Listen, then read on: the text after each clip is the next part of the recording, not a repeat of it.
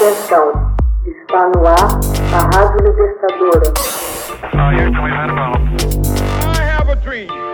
Assim sendo, declaro vaga a presidência da República. Começa agora o Hoje na História de Ópera Mundi. Hoje na História, 12 de dezembro de 1901. Marconi envia mensagem em código Morse para um outro continente. O físico italiano Guglielmo Marconi conseguiu enviar em 12 de dezembro de 1901 uma mensagem em código Morse desde Poldhu, Cornualha, Inglaterra, até a Terra Nova, no Canadá. O sinal S, recebido por Percy Wright, atravessou uma distância de mais de 3 mil quilômetros através do Oceano Atlântico. Marconi refutava assim aqueles que afirmavam que a curvatura da Terra limitaria a transmissão a 300 quilômetros ou menos.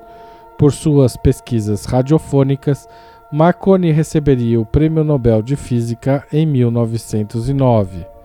Nascido em Bolonha, Itália, em 1874, filho de um italiano e de uma mãe irlandesa, Marconi estudou física, tornando-se interessado na transmissão por ondas de rádio depois de ter tomado conhecimento das experiências do físico alemão Heinrich Hertz.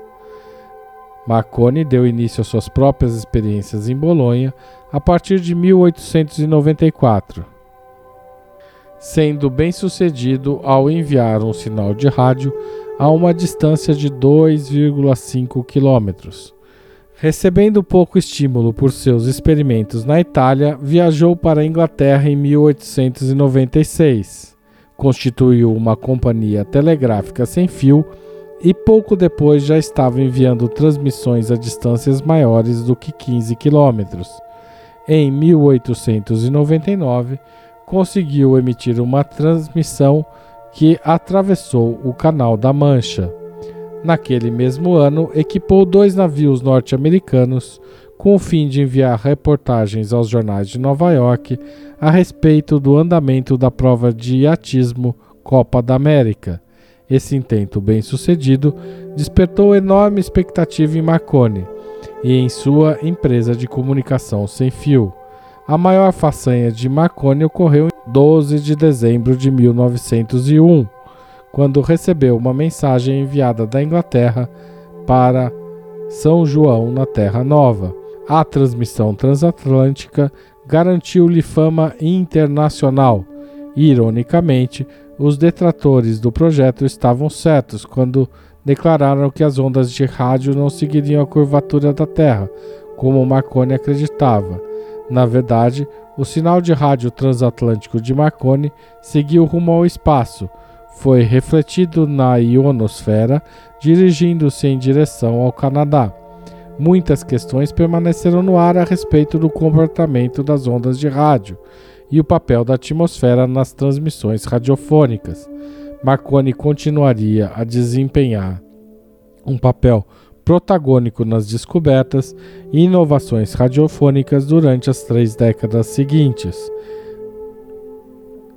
Em 1909, ganhou o Prêmio Nobel da Física junto com o inovador do rádio, o físico alemão Ferdinand Braun.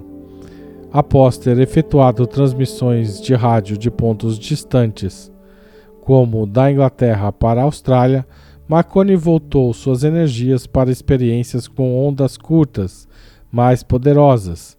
Ele morreu em 1937. No dia de seu funeral, todas as estações da BBC guardaram dois minutos de silêncio, interrompendo totalmente suas transmissões em homenagem a Marconi por suas contribuições para o desenvolvimento do rádio. Hoje na história, Texto original de Max Altman, locução de Haroldo Cerávulo Cereza. Você já fez uma assinatura solidária de Opera Mundi? Com 60 centavos por dia, você ajuda a manter a imprensa independente e combativa. Acesse www.operamundi.com.br/apoio.